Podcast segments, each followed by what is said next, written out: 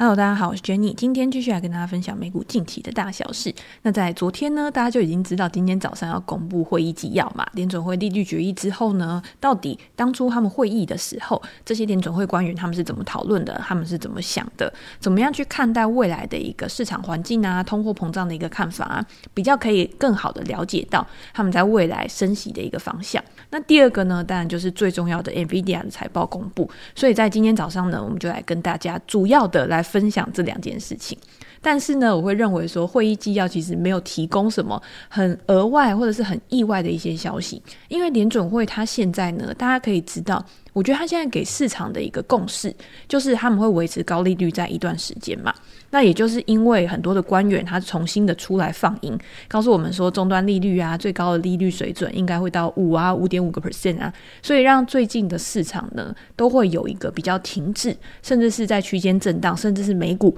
我觉得美股现在已经变成全世界最烂的一个市场了吧。反正就是其他的国家在创新高，其他的国家在涨。像台股，我觉得也算是还蛮活跳跳、蛮热络的。但是美股呢，基本上就是一个死鱼盘。我觉得说死鱼盘也不是，就是区间震荡，然后你会看到开高，可能后来又走低，反正就是一直没有走出一个很好的方向。那我自己在我的专栏呢，其实也有做一个直播的影片。那这个直播的影片呢，就是用基本面加上技术面的方式去评估说我现在自己的一个做法。如果你们看过去这一两个礼拜啊，我觉得从一月底开始吧，我觉得美股就是在一个非常短期的一个区间震荡。这个区间呢，并没有把它拉开。但是在礼拜二，也就是礼拜一不是放假嘛，然后礼拜二开盘了之后呢，那一天的重挫其实就是跌破了它这个短期整理的一个区间。这个对。极短期，因为它不是一个非常长的一个趋势嘛，我觉得算是一个比较不利的讯号。那当然，大家也有可能会觉得说，市场它就是在等这个礼拜很多的数据啊，包括会议纪要啊，还有礼拜五的 PCE 的一个数据。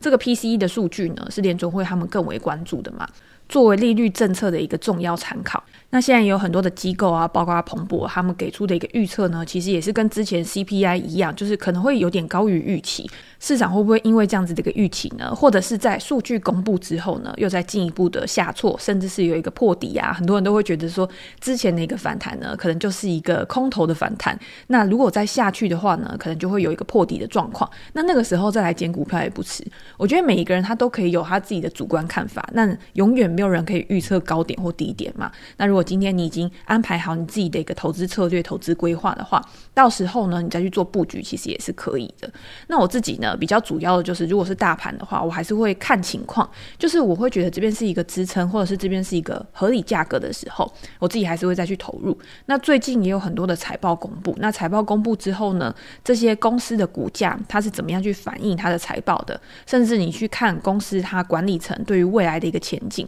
其实我觉得可以比较好的去掌握到。第一个是他们对总体经济面的看法嘛，比如说像沃尔玛昨天的财报，或者是像 Home Depot 加德宝他们的一个财报，他们就是比较主要重要的零售巨头。那沃尔玛呢，它当然就是最大的零售公司，所以它。最好的可以去观察说，现在美国人他的一个消费状况，或者是各个阶级、各个所得阶层的人他们的消费状况是怎么样的。那我自己看完沃尔玛财报之后呢，我觉得没有像市场讲的那么悲观。然后我再回过头去看它的股价呢，其实当天也是开低走高的，反而跟当天的股价走势呢有蛮大的一个差异。不过像家得宝呢，它就完全不一样。那家得宝它是属于那种美国 B N Q 嘛，虽然说它也是寡占市场，它的市占率非常高，但但是呢，它跟景气循环，我觉得它的相关性是更大的。你今天如果景气不好，或者是像等一下我们会讲到房市的部分啊，如果今天房市不好的话，居家修缮它的一个需求可能没有到那么高。那再加上现在的一个通胀或者是成本，其实也都逐步的在垫高。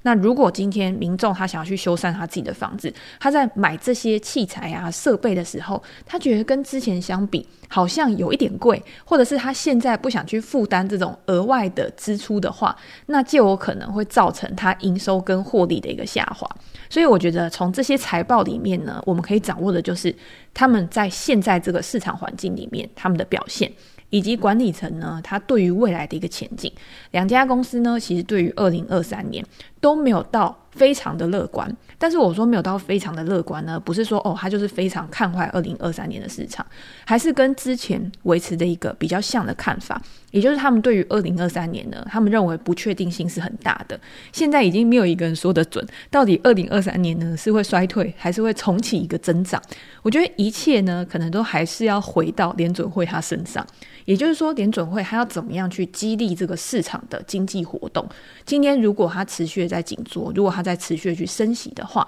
那不管今天是企业，或者是一般的投资人，或者是一般的消费者，他就会因为这个升息，因为成本的一个上升，那会造成他消费力道的一个压抑。但是如果联总会开始比较放缓了，那民众的心态或者是企业的心态，它当然也会开始转变嘛。那心态的转变呢，当然也会造成我们行动的改变。那这个行动的改变呢，就会显现在不管今年是经济活动啊、财报啊，或者是消费的数据、经济数据上面，我觉得就会有一个比较明显的一个推进力。那关于沃尔玛的财报，或者是最近一些公司发布的财报呢，大家也可以到我的专栏去看相关的文章。我会在里面呢，都会把基本面跟我自己判断股价合理价格的一个方式，然后跟大家做一个分享。那回到联准会的会议纪要，我们刚刚已经讲了嘛，其实实他没有讲到什么特别令人意外的，因为他就是要巩固市场的现在一个他的预期路径，也就是说你现在知道了，反正我就是要维持高利率一段时间，而且呢，在这么强劲，就是看起来还算是蛮强劲嘛，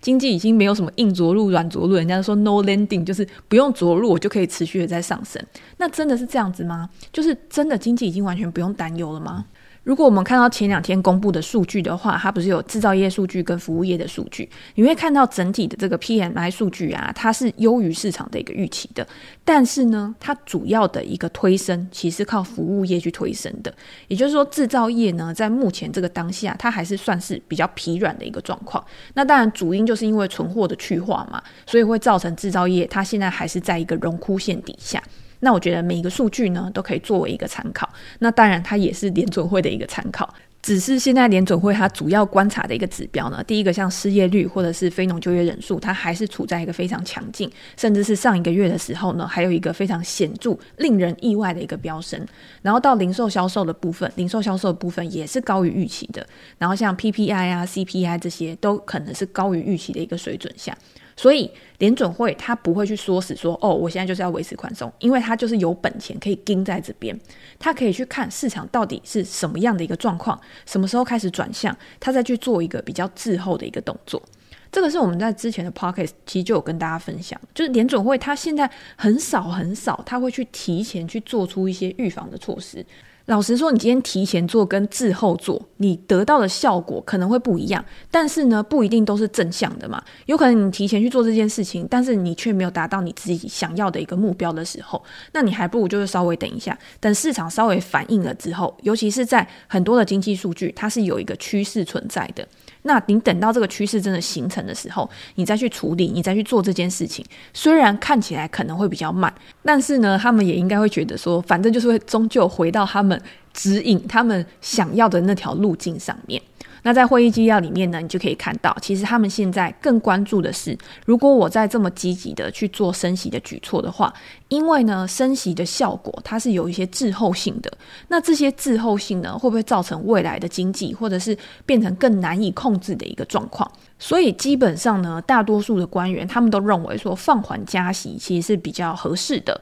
所以你会看到，其实在未来呢，可能就是升息一码、升息一码的一个状况。只是现在呢，市场对于三月它升息两码的几率，它的一个预期升高了。现在当然主要还是升一码的几率比较高啦，我觉得应该没有意外的话就是这个状况。但是更重要的是呢，今年的一个升息路径到底是怎么样？那在三月的时候再公布出来，或者是在之后呢，我觉得可能会有更清晰。大家这种不确定性啊，也会随着时间而慢慢消散。那投资人呢，就是跟联准会官员一样吧，其实我们掌握的资讯都有限，他们掌握的资讯一定比我们更多。那既然如此呢，我觉得顺势而为。今天这个事，不管你今天是经济数据的事，或者是股价形态的事，量价关系的事，其实你只要有自己的一套原则呢，我觉得都可以很好的帮助你在这个市场呢，可以更稳定的留存在这个市场。我觉得做任何事情都一样，就是你要保持一个可持续性、稳定性，其实才是最重要的。今年我们也不希望看到自己的账户净值啊，或者是看到自己的人生起落啊，是那种大起大落的。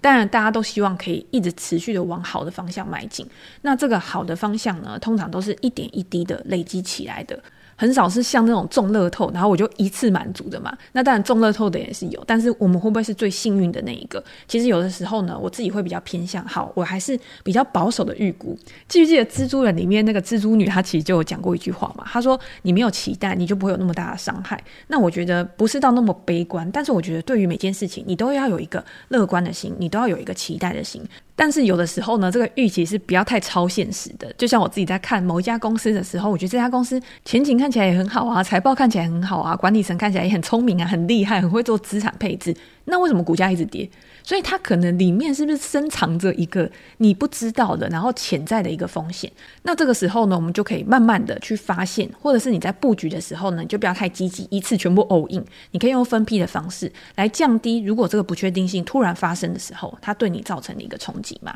总之呢，我觉得联准会它当然对于整个股市、整个市场是很重要的。它的一个暧昧不明呢，其实就是让市场没有办法很好的往某一个方向去发展的一个原因嘛。那大家也可以看到最近的市场呢，真的就是比较波动。多空双方呢一直在不断的拉锯，但是我自己在我的直播影片里面也有提到，如果大家今天你担心的还是通货膨胀的话，其实我觉得这一块反而是我自己比较不担心的。我们就比如说好了，比如说昨天我也有看到一个报道，那他就说美国的房地产公司啊，Redfin，他去统计的，就是过去这一段时间呢，美国的一个房市它的一个总值，然后这个总值呢，在二零二二年的下半年，它其实是下滑了五个 percent 左右。那下滑了五个 percent 左右，就代表说很多的房屋，它在销售的时候呢，它的这个价格随着美国联总会它的一个持续升息，其实是真的打压到了房价，是真的打到房价了，所以呢才会造成它房屋总值总价值它的一个下降。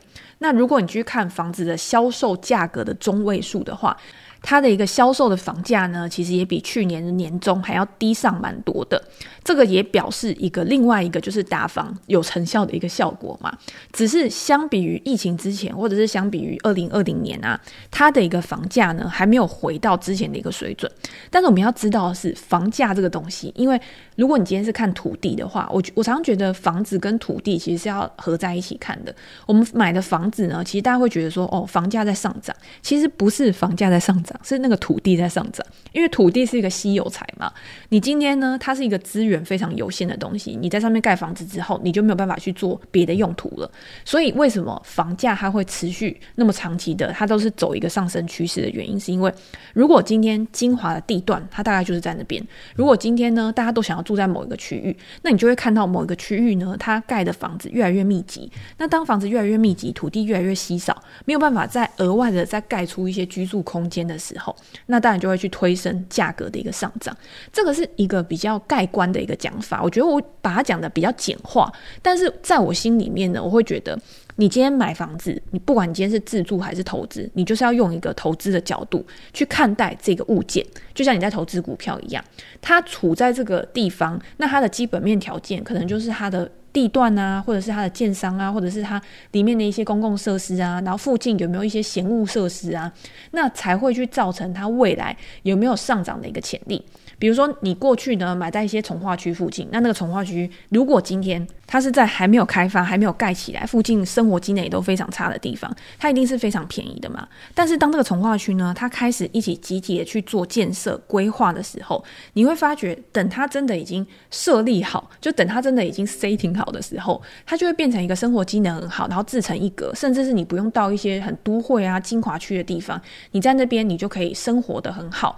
不管你今天想要看电影啊、买东西啊什么之类的，都在那个区域你就可以达成了。那房价呢，自然而然也会水涨船高嘛。那再加上你可能什么蛋黄区啊、蛋白区啊，这些都会做一个评估。所以呢，或许过去在疫情之后呢，因为可能大家都居家办公，或者是它会让某一些可能比较郊区，可是这些郊区呢，是因为我在想美美国啦，就是他在这个时间点呢，他有一些人他可能在家办公，所以他就移到一些不是那么市中心，然后造成一某一些地方它的房价呢跟。更之前相比，它是往上涨的。那你现在要它再跌回去，就是以前还没有上涨的那个阶段，我觉得是比较困难的。它现在只是没有再像之前那么极端的，有一点类似泡沫那种炒作心态，然后把房价推升到一个极端高。但是呢，现在它就是慢慢的去回归均值，回归到它应该要的上行趋势的一个轨道。所以这个也是大家可以去做评估的。所以在房价方面啊，甚至是在油价好了，我觉得这两个主要去推升通膨的，其实现在都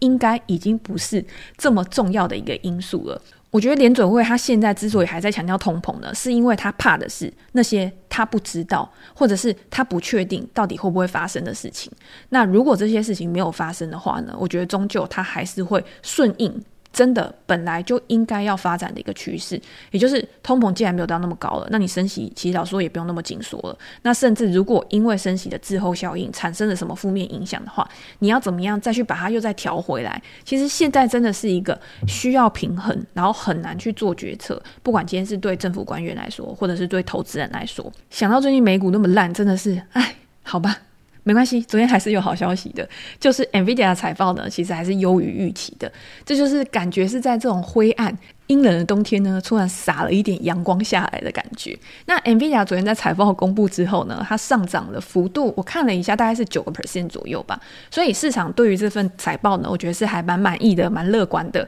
那不知道今天开盘了之后会怎么样？那在这一次，为什么它在财报之后呢，股价会有一个大幅跳涨？就是因为它不但是这一次的财报，这一季的财报呢优于市场的预期之外，它给出的一个前景展望呢，其实也是优于市场的一个预期的。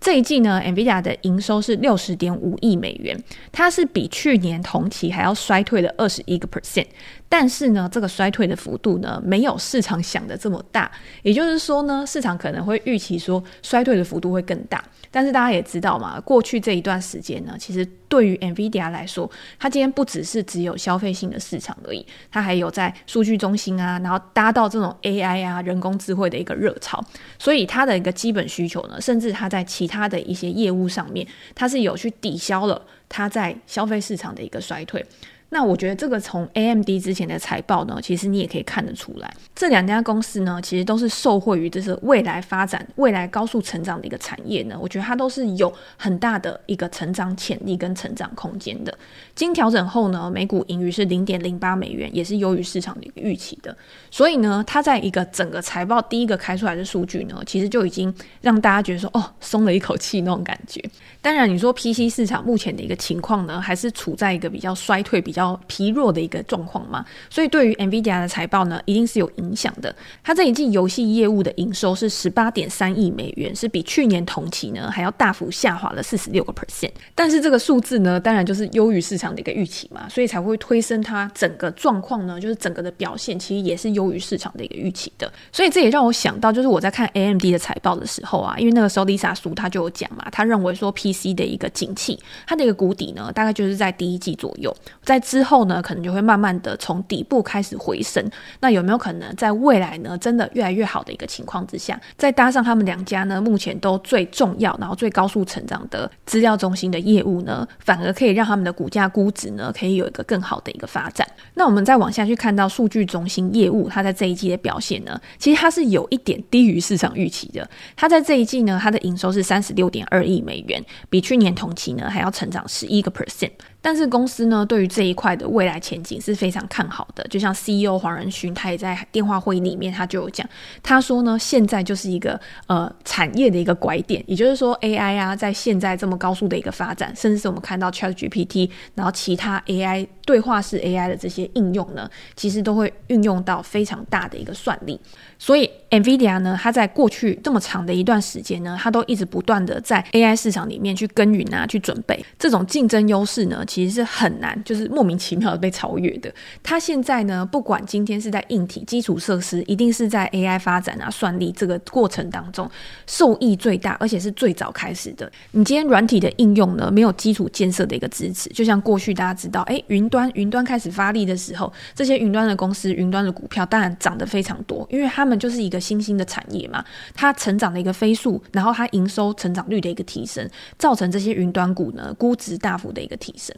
但是呢，这些云端股的背后是什么样的基础设施在支撑他们，让他们可以这么快速的去进到这个市场？就是这些大型的提供云端服务的一些公司，然后也就是我们熟知的科技巨头。所以这些科技巨头呢，它要怎么样去提供这些基础设施？到最后呢，还是要回归到半导体。所以整个未来的一个发展呢，其实就是环环相扣的。从半导体，从呃云端服务，然后从应用这些呢，它都是等于是可以同步去发展的。只是在这个过程当中呢，你你再去剖析每一家公司的时候，哪一些公司呢是在这个过程当中它受惠，而且它已经有一些竞争优势，它已经有一些资本的优势，它已经有在获利的，那它可能就是现阶段大家比较关注的。那有一些处在应用端的部分，应用端的部分呢，它成长得很快，但是它现在的估值呢，可能是处在一个比较偏高，甚至是它现在估值高，而且又没有获利的。那在目前这种比较紧缩的市场里面，当然我们看到过去这一段时间，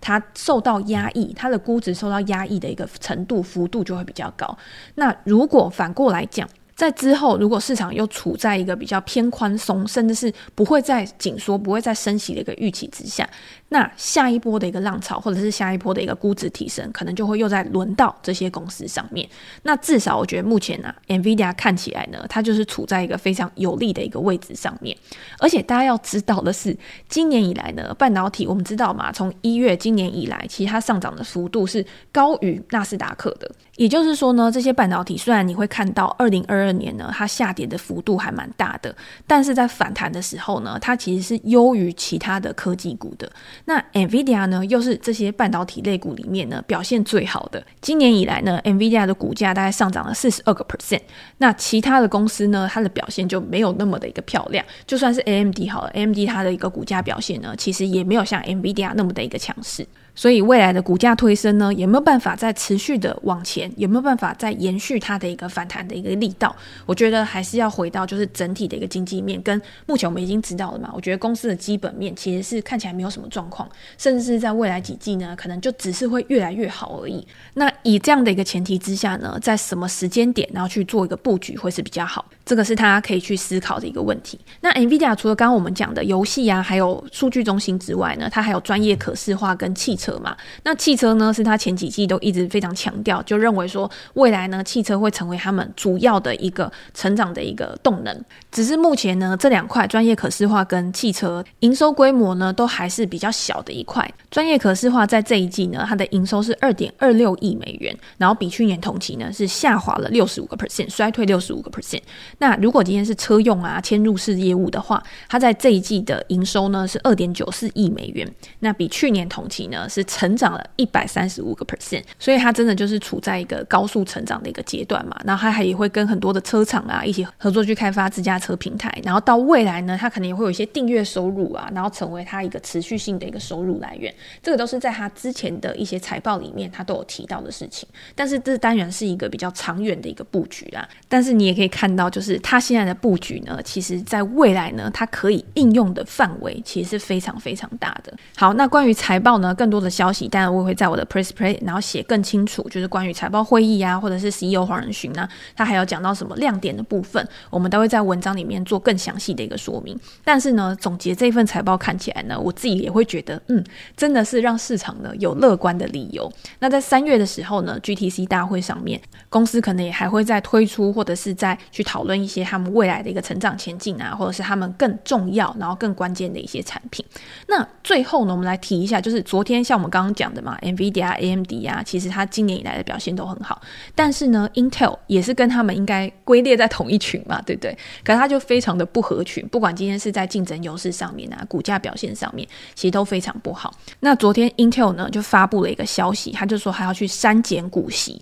他删减股息呢，然后去做更好的一个资本配置。那这个消息出来之后呢，我们昨天去看 Intel 的财报，大家会觉得说这是一个利多还是利空？有一些比较乐观的人，我觉得这不能说乐观的，我觉得正向看待这件事的人，他可能会觉得说，好，Intel 去删减股息，又或者是他在未来呢，他在资本支出上面，他会变得更谨慎、更保守。那这样子呢，公司它的一个财务状况会不会比较好？会不会有利于它估值的一个提升？但是我自己是不是这样看？其实之前很多读者啊，或者是很多投资人，他去买 Intel 的时候，我也会觉得说，Intel 它如果就长期来看，它不可能倒嘛，对不对？因为它就是美国的公司，而且它在半导体市场里面，它还是具有举足轻重的一个地位。只是这个市场呢，它一定是更看重成长的，尤其是在这个产业呢，正在一个新的领域，正在一个我觉得转换的一个阶段。你今天呢，你一定是要更多的资本支出，你一定要有更多的研发，更多的新的产品，你才有办法去抢占未来的一个市场嘛。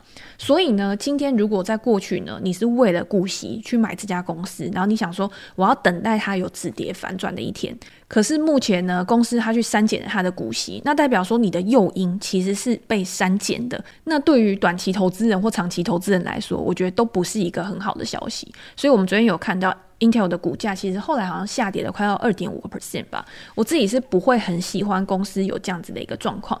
这也告诉我们呢，今天我们在挑股票的时候，其实不管你今天是在整个大环境里面，你要去挑选更强健、然后更抗跌、更稳健的一些公司之外呢，你在某一个产业里面，你也要知道这些公司呢，它在互相竞争的时候，哪一些公司它是比较有竞争优势的。那在估值上面呢，整个市场它也会更奖励这些有竞争优势的公司，因为他认为说这些公司在未来呢，会为他们带来更好的现金流，会为他们会带来更好的股东权。